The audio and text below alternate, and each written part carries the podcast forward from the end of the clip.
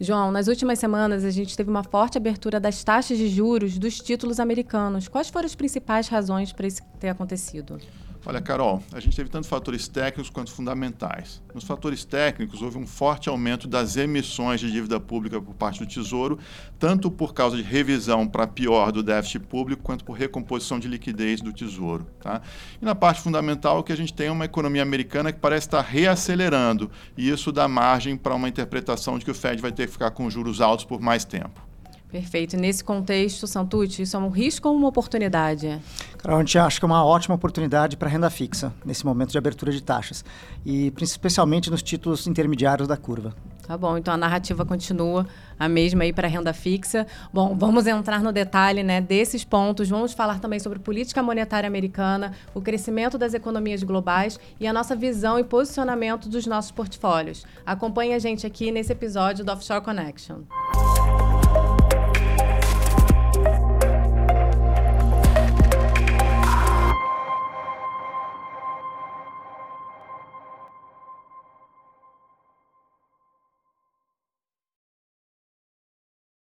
Sejam muito bem-vindos a mais um episódio do Offshore Connection. Eu sou Carolina Okamura e trouxe aqui o estrategista-chefe João Scandiuzzi e o CIO de Portfólio Solutions Internacional, Marcelo Santucci. Sejam muito bem-vindos aqui novamente. Muito obrigado por nos receber mais uma vez, Carol. Prazer estar contigo. João, Carol, ótimo estar aqui de novo. Obrigada mais uma vez por vocês estarem aqui. Vamos falar então, a gente sempre grava né, esse episódio depois do nosso Comitê de Investimentos Internacional, que foi essa semana. Então vamos falar um pouquinho, atualizar né, o nosso ouvinte, qual é o nosso posicionamento, o que, que a gente está vendo. E vamos começar por você, João, é, com a primeira pergunta que eu já comecei, né? Deu o spoiler aí do, da forte abertura né, dos títulos de juros é, americanos.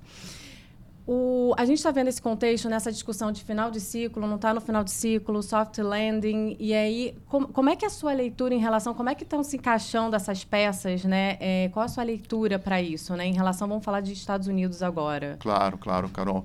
Olha, por um lado, é, é, um pouco curioso que a gente tenha visto essa abertura tão forte da curva de juros, da parte longa, nesse, nesse momento. momento. do ciclo, porque o que a gente tem visto são dados de inflação nos Estados Unidos muito mais baixos do que o mercado vinha então, até então trabalhando e com uma qualidade muito boa. A inflação mesmo de serviços, né, que é o que preocupa o Fed, também vem caindo de uma maneira mais notável recentemente, isso é uma boa notícia. E tanto é assim que o mercado agora já nem precifica mais uma alta de juros. Tem um uhum. prêmiozinho para continuar esse ciclo, mas não precifica mais nenhuma alta de juros, né? então está precificando que o Fed terminou esse ciclo. E a gente mesmo removeu né, o nosso call para mais uma alta adicional. A gente acha que ele terminou, dada essa inflação mais acomodada no curto prazo. Então, assim, é um pouco curioso que tenha tido uma abertura tão forte da parte longa no momento que está discutindo que o Fed parou uhum. né?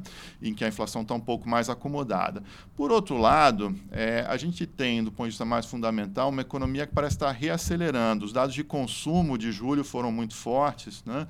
e já colocam um carrego estatístico, dizer, se não crescer em agosto e setembro, o consumo da economia americana já cresce em termos anualizados 3,6 no terceiro TRI. É né? E isso é a locomotiva do PIB americano. Então já vai dar um crescimento que vai reacelerar, muito provavelmente, nesse terceiro TRI em relação ao que a gente viu no primeiro semestre. Então, isso talvez seja um dos motivos para essa abertura de juros mais longos. Quer dizer, é, quem estava talvez esperando é, uma recessão e estava aplicado na parte longa esperando a recessão, talvez tenha desmontado esse hedge né? e começa a trabalhar com o Fed, que talvez não suba mais, mas também não vai cair juro tão cedo. Né? Então, o mercado começa a remover os cortes de juros na parte mais longa.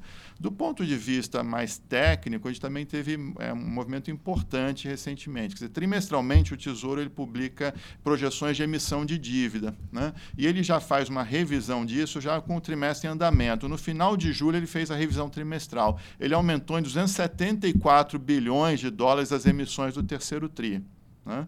E é um momento de menor liquidez, uhum. ele aumentou inclusive as emissões de bondes mais longos. Acho que isso talvez o mercado tenha dado uma certa engasgada para absorver isso. Por que, que estão aumentando as emissões? Acho que tem dois grandes fatores. Né? Um é a piora do déficit público americano. Né? O déficit uhum. público nominal ele era 3,9% do PIB em agosto do ano passado. Ele está em 8,5% agora. Quer dizer, é uma piora grande uhum. né? e está surpreendendo para pior. E, claro, a gente teve recentemente também esse movimento da FIT de, de rebaixar a nota americana, que também traz um certo desconforto. Acho que é, lança luz sobre esse problema fiscal americano. Então, tem essa questão que realmente está pressionando mais as emissões. João, outro... desculpa, é, você acha que a questão do. Em termos relativos, claro, a questão do Japão é, alargar ou mover um pouco o yield control para entre meio e um agora, antes era 0,25, pode ter ajudado na margem, um pouco menos de demanda, dado que criou um pouco mais de yield no Japão, ou isso não é tão relevante? Tá. Olha, houve essa narrativa, a gente viu alguns players de mercado falando sobre isso, etc., mas eu estou dando menos peso para esse Perfeito. fator, pelo seguinte sentido, seguinte sentido. Embora o Banco do Japão tenha alargado, como você falou, de meio para um, né, é, o, o, o, topo né, de onde ele vai defender o, o, o título de 10 anos do Japão, é, na verdade, não houve essa migração do preço de mercado né, de meio para um, foi para algo como 0,65 e tal. Então, abriu, abriu, mas foi muito menos do que abriu nos Estados Unidos. Me parece que o movimento foi muito uhum. mais liderado pelo Treasury do que liderado pelo bonde japonês. Perfeito. Tá? É, então, acho que esse foi um, um, fator importante, sem dúvida alguma, né? É, essa questão do aumento das emissões. E um outro fator foi que, assim, durante aquele período do debt ceiling, que não tinha sido resolvido, tinha batido o limite de dívida, não tinha sido resolvido, como é que o Treasury financiou? Em grande parte, usando a liquidez que ele tinha parada na conta corrente, na chamada conta única do Tesouro, junto ao Fed. Uhum. Né? Então, isso em janeiro era 540 bilhões. Chegou em junho, quando finalmente resolveu o debt ceiling, estava em 44 bilhões bilhões, ele tinha usado quase 500 bilhões. Né? O que acontece? O Tesouro ele gosta e é importante ter uma liquidez para uma gestão né? é, boa da dívida pública. Então, ele está recompondo essa liquidez. Isso foi de 44 bilhões para 414 bilhões agora, né? em pouco mais de dois meses. Então, isso claramente significa que o Tesouro está emitindo muito mais, inclusive, do que ele precisa para financiar esse grande déficit público. Isso acaba colocando pressão sobre a curva também. E a gente falou, desculpa, Carol, é, uhum. é, também sobre outro ponto mais técnico, né? Que é a questão da liquidez. Né? Ele fez uhum. todo esse aumento de emissões num período em que o mercado do hemisfério, no, o hemisfério norte, mas está em, em férias. férias. É um tradicionalmente um mercado mais esvaziado, uma liquidez uhum. mais reduzida. E ele fez esse aumento importante de emissões. Então também um, um fator técnico. Nada sozinho se explica, mas você uhum. vai somando esses outros fatores, né? Com mais ou menos importância, acaba tendo esse efeito que a gente viu. Né? Exatamente. É, e aí vamos e esse efeito no. Vamos falar dos ativos, né? Como é que eles afetaram bem, né, no mês os ativos, né? Os principais ativos globais. Fala um pouquinho, Santucci, como é que dentro dessa narrativa, desse contexto, né? O que, que você destacaria, no, principalmente no mês de Não, agosto? Perfeito. Um, a gente viu esse movimento de abertura de taxa de juros, uh, liderado pelos Estados Unidos, com esses fatores né, que a gente acabou de explorar. Então, o retorno eh, da classe de ativos renda fixa foi negativo no uhum. mês, tanto na classe é, é, ou nos ativos relacionados ao, ao, aos títulos soberanos, como grau de investimento e, e mesmo high yield do mercado emergente. Um, do ponto de vista de equities, a gente viu também uma realização. A gente no finalzinho ali de, de, meio de julho, a gente eh, viu o S&P bater quase 4,600, né? É, com valuations bem, bem, bem esticados. E essa abertura de taxa de juros acabou também significando uma, uma realização, foi meio, ajudou a ser um, um dos fatores de uma, uma, realização né, no mercado de renda variável. Então, a S&P chegou a cair mais de 5% no mês é, é, de agosto. E teve uma leve, leve recuperação no final do mês. Mas o, de forma geral, foi uma, um, um, período, com essa abertura de juros, de um pouco mais de aversão a risco. Uh, um pouco dessa incerteza com relação né, o que a gente discutiu, final de ciclo, né, tá no final, acabou o ciclo, tem, tem mais uhum. algumas, essa questão do déficit, mercado menos líquido, então os ativos de risco uh, tiveram uma performance, um, de forma geral, negativa. Isso foi também um pouco dólar mais forte, né, com a abertura de juros, dólar americano com juros mais altos, a despeito da discussão da dívida, é, ficou o dólar global ficou mais forte em relação às outras moedas. Então esse foi um pouco o comportamento dos ativos de forma uh, global.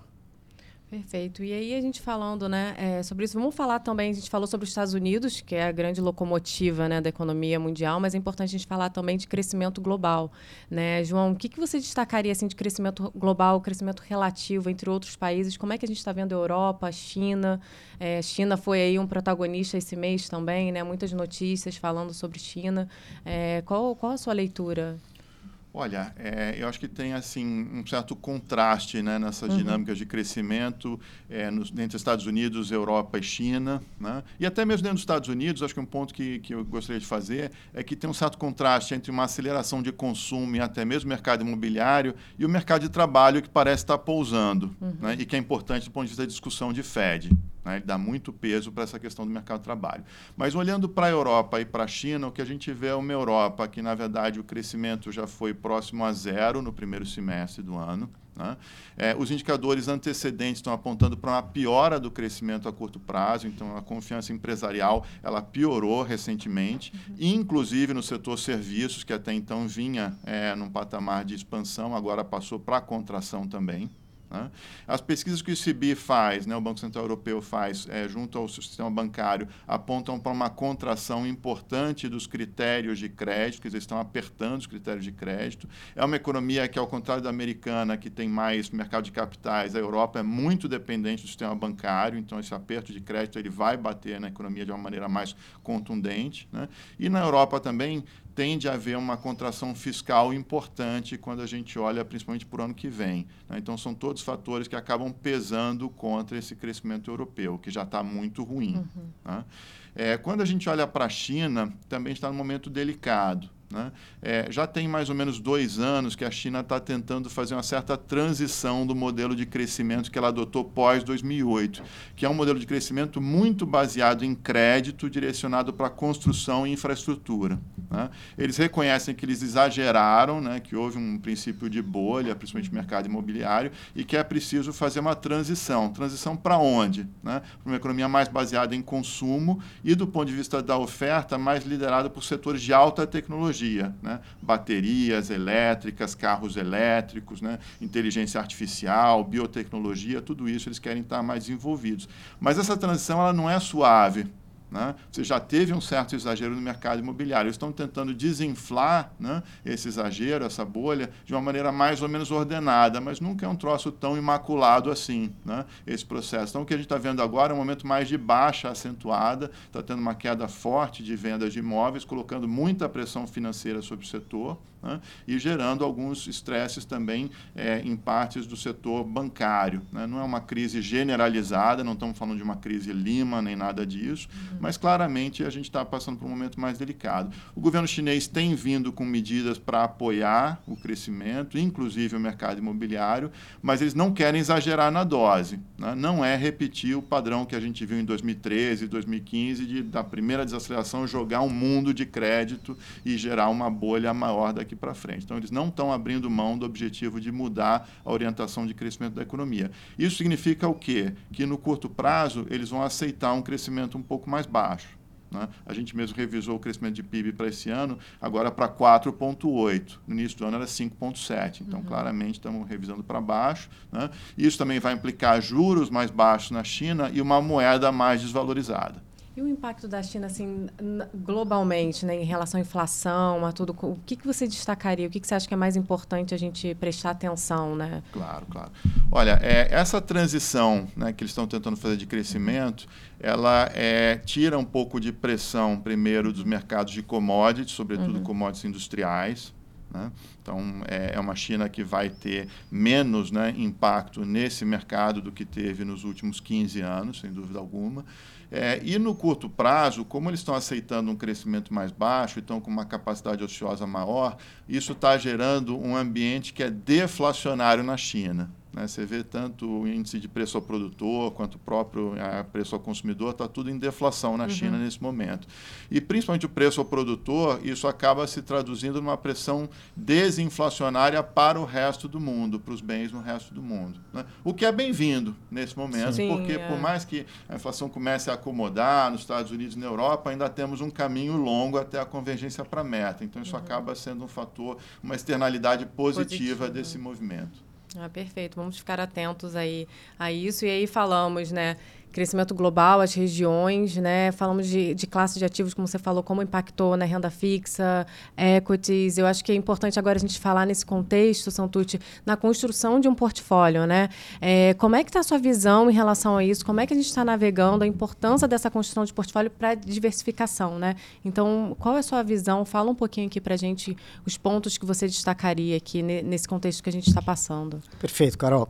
Na construção de portfólio, acho que a, a grande objetivo é você você ter uma, uma relação risco-retorno entre os ativos é, é, de forma otimizada. E o árbitro, um pouco, é, o, o, grande, um papel preponderante nessa equação, nessa construção, é a taxa de juros. Então você ficou, a gente viu um período de 10 anos com taxa de juros muito baixa, então os investidores tinham que tomar mais risco é, é, para conseguir retornos maiores, dado que o juro era muito baixo. É, e quando a gente tem uma situação atual, você tem uma situação em que a principal economia, vamos dizer assim, em termos de, de inovação, dinamismo do mundo, que é os Estados Unidos, está com uma taxa de juros alta, é, e mais alta que os últimos 15 anos. Inclusive, não só a taxa de juros, é, né, os juros a gente mede pelo retorno prospectivo nominal e real, ou seja, acima da inflação. Então, quando a gente olha, tem uma, uma situação que tem uma região, como os Estados Unidos, que é uma economia dinâmica, é, aberta, com, com um grau de avançado de né, institucionalidade, com taxa de retorno positivo e juro real muito atrativo, é, é, natural a gente explorar mais a renda fixa e nesta localidade. Uhum. Então, é um pouco por isso que a gente tem chamado a atenção. Depois dessa correção de juros que houve de forma uh, global, é, o fato é que a gente está numa situação em que o Fed está muito próximo de parar, ou já parou, que é um pouco né, o nosso call, e as taxas hoje, principalmente da parte curta, intermediária da curva, estão elevadas, é, com um grau é, de qualidade superior às outras regiões. Então, se eu tenho, qualidade, se eu tenho risco menor uhum. e um retorno maior, vai atrair dinheiro. E é isso que a gente tem feito nos portfólios. A parte de renda fixa tem tido uma presença maior nos portfólios do que a parte normalmente. Então, taticamente, estamos sobrealocados renda fixa e utilizando mais ativos de qualidade, que seja do Tesouro Americano, seja de empresas classificadas como grau de investimento, que estão com retorno né, superior ao, ao título, uh, ao risco soberano. Então, uh, agora, isso é, a gente está explorando os portfólios, mas não significa que a gente não está utilizando também a renda variável, por exemplo. A questão é, dado que o juro está mais alto, eu preciso, a gente precisa construir um portfólio de renda variável que a gente tenha uma sensibilidade à taxa de juros é, é, menor. Ou seja, empresas que vão dar é, retorno via pagamento de dividendos ou empresas que são resilientes, elas não precisam ir a mercado captar dinheiro para suas operações. Então, tem menos alavancagem. Por isso que a, a, aquela discussão, ah, é tecnologia, não é tecnologia. Muitas empresas hoje, as grandes empresas de tecnologia, as gigatechs, elas têm, muitas delas têm muito caixa. Então, elas acabaram até esse ano, né, de 2023, a gente viu um ótimo desempenho é, do S&P puxado, por, em grande parte, é, por poucas ações e a, a, a maioria delas né, ligadas à, à tecnologia. É, então, só que tem setores também, além dessas gigatechs que são menos sensíveis à taxa de juros, que ficaram um pouco atrasados, a gente vê muito valor. Uh, empresas de, de, uh, de saúde, de biotecnologia, uh, utilities, né? a inflação está caindo, mas ela tem patamar ainda elevado em relação às metas. A gente está vendo um movimento de convergência, mas a discussão sobre a velocidade. Então, a importância na construção de portfólio é ter um portfólio equilibrado, e dependendo do ciclo econômico ou diferencial de crescimento, diferencial de juros, a gente carrega mais numa classe de ativos ou numa região uhum. em relação a outra. Então, exatamente nesse momento é o que a gente está fazendo nos portfólios. A gente tem mais Estados Unidos do que Europa e Ásia, temos mais renda fixa do que renda variável. Mas tem renda variável, Temos né? renda variável, isso é uhum. importante, uhum. né? A gente não é que a gente não tem renda variável, uhum. a gente tem seletivamente utilizando uhum. o mesmo tema. Taxas de juros estão altas e vão ficar né, mais altas do que a última década, uhum. é com juro real positivo. Isso é uma informação muito importante para começar a discussão de é, de construção de portfólio. Mas, é, ah, não, não vamos ter renda variável? Não é verdade. A gente viu, já visto um movimento recente então, né, de renda variável. Então, é como equilibrar o portfólio, buscar qualidade e, e o tema principal. Acho que o tema hoje é, muito provavelmente, nos próximos cinco anos, pelo menos, vamos ficar com taxas de juros maiores do que foi nos últimos 10 ou 15 anos, e as taxas de juros reais, elas estão atrativas. Eram negativas, hoje estão na casa de 2,5%, 3%. Quando a gente olha um portfólio hoje, é, com títulos de qualidade, né, um, um portfólio que, cujo é, cuja nota do portfólio, 70% de grau de investimento, 30% que seja é, mercado desenvolvido de yield ou mercado emergente. Um yield de um retorno né, ali embutido na casa de 6,5%. É, por cento uma inflação prospectiva na casa de 3, não, a meta é 2, vai ser atingida lá na frente provavelmente, mas está falando de um retorno, uma previsibilidade né, esperada ali é, de um retorno real de 3%, um juro nominal de 6% em dólar. Uhum. Isso é bastante potente em termos de a preservação de capital e mais do que isso é, é até aumento né, de, de, de wealth, vamos dizer assim, de, de riqueza. Então é um pouco que a gente está fazendo, mas não dá para esquecer da renda variável também. Um, assim um pouco que a gente olha o momento atual e, e novamente, um, esses juros, eles, é, é, apesar, a gente falou bastante da curva invertida, né, é, é as surpresas altistas de atividade que a gente viu uhum. são positivas para né, os Estados Unidos, atrapalham um pouco o tema de inflação, mas o que a gente está vendo também é é, pô, a gente está. O mercado estava ah, discutindo um, um, uma, uma, desaceleração suave e o mercado está mostrando até que o, o, João usou esse termo, né? Voltou a decolar um pouco, né? arremeteu. né? Arremeteu, arremeteu, né? Então nem pousou. É. é verdade, claro, a gente está observando isso nos dados. Né? A grande questão é, puxa, acabou? O livro acabou? A questão de, né, sobre a, a recessão. Uhum. É, a gente segue um pouco mais cauteloso no seguinte sentido: temos um desvio tático de um pouco menos de equities, mas temos equities, um pouco mais voltado para empresas de valor, mas a, a, a grande questão é o efeito de política monetária tem um, um, lag, né? É, ele demora ainda, é, tem um efeito de demorar para atingir é, é, a sociedade ou os preços relativos. É, e se for lembrar, nesse ciclo econômico, a gente viu muitos estímulos fiscais. Então, a poupança do americano também o, né, foi alta. Então, uhum. tem um uhum. efeito de, poxa, está sendo consumido, né, João? Uhum. Mas isso pode ter atrapalhado um pouco ainda esse impacto de política monetária. Para dizer o seguinte, cautela, é, em termos de incertezas ou, ou, mudança de regime, ter qualidade nos portfólios. Uhum. É, e qualidade, hoje em dia, a gente consegue estar tá em, em né, ativos é, é dolarizados, retornando 6,5%, períodos curtos, papéis ligados à inflação, empresas é, que têm geradoras de caixa. Eu acho que é um ótimo momento para o investidor pensar num investimento é, globalizado, uhum. com retornos é, interessantes em termos reais e descorrelacionados com ativos brasileiros, por, por exemplo, ou mesmo a comunidade latina, diversificar né, em relação os seus portfólios em relação à moeda local. É exatamente esse ponto até eu ia falar que você falou de, de ações, né, de renda variável, que é importante também ter, né, ter essa disciplina na construção de portfólio. E tem setores lá fora, né, nos Estados Unidos, que você tem uma diversificação muito maior, né, opções muito mais interessantes do que você tem aqui no Brasil, como você falou, do setor de saúde, né, por exemplo. Então, é, tem muitas oportunidades lá fora, tanto renda fixa quanto renda variável. Sim. Importante ter essa, essa disciplina, né, e construção aí do, de um portfólio para ter um equilíbrio ótimo, né? E, e, uma coisa interessante, Carol, é as coisas não, não competem, não são excludentes, elas são complementares, complementares. né? Pensando no portfólio, a gente está falando portfólio internacional, mas num portfólio é, de uma família, de um indivíduo, né? uhum. né? globalmente, ele vai pensar no real estate, né? Na, na, no, no, imóvel, vai pensar nos ativos que ele tem aqui no Brasil, lá fora. Quando você olha esse, esse portfólio, né?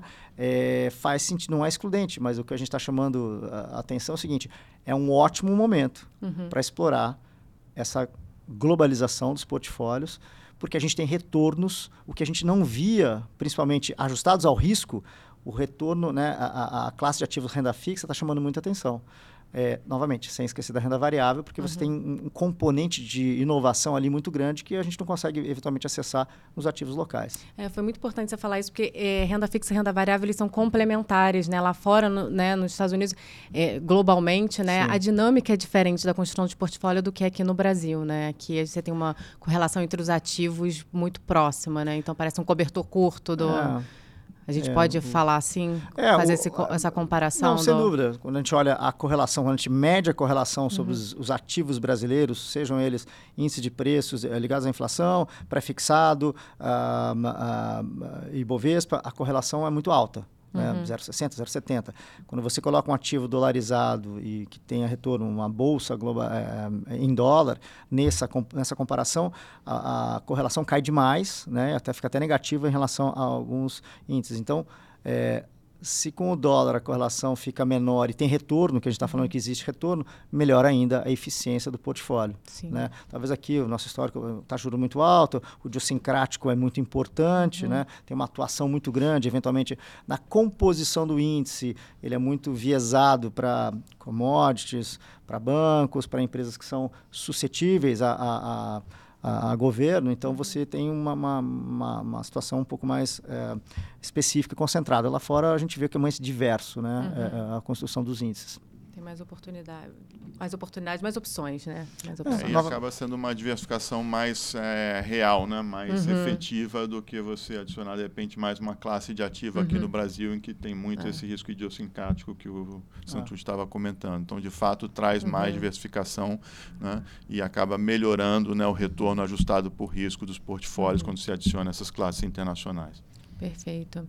Bom, acho que a gente está terminando por aqui. Acho que a gente falou sobre os principais pontos que aconteceram em agosto. Não sei se vocês têm mais alguma consideração final. É, João, algum dado importante que a gente esteja, que tenha que estar atento né, em relação à política monetária do Fed? Algum dado importante que vai sair aí que seja né, relevante para a gente estar tá acompanhando e voltar a falar no próximo mês? Olha, para essa reunião de setembro, é, eu acho que o dado mais importante que a gente ainda tem pela frente é o CPI americano. Uhum. Né? É, então, esse CPI de agosto né, vai sair no dia 10 de setembro. Ele é, vai ser um, é, um, um, CPI importante. Né?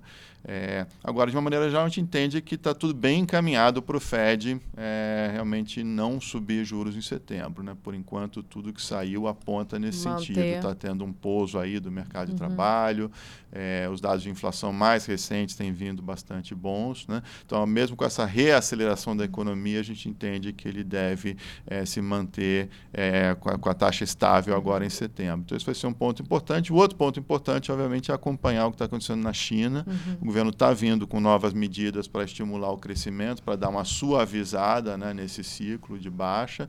É, então, é importante também seguir isso. Acho que isso é, tem implicações aí para portfólios globais. Perfeito. Então, muito obrigada mais uma vez por vocês estarem aqui. Acho que a gente falou bem aí sobre agosto e o que esperar e o nosso posicionamento né, dos portfólios, a construção de portfólio. Muito obrigada. Obrigado a vocês. Um prazer, Carol. Santucci. Bom, Carol.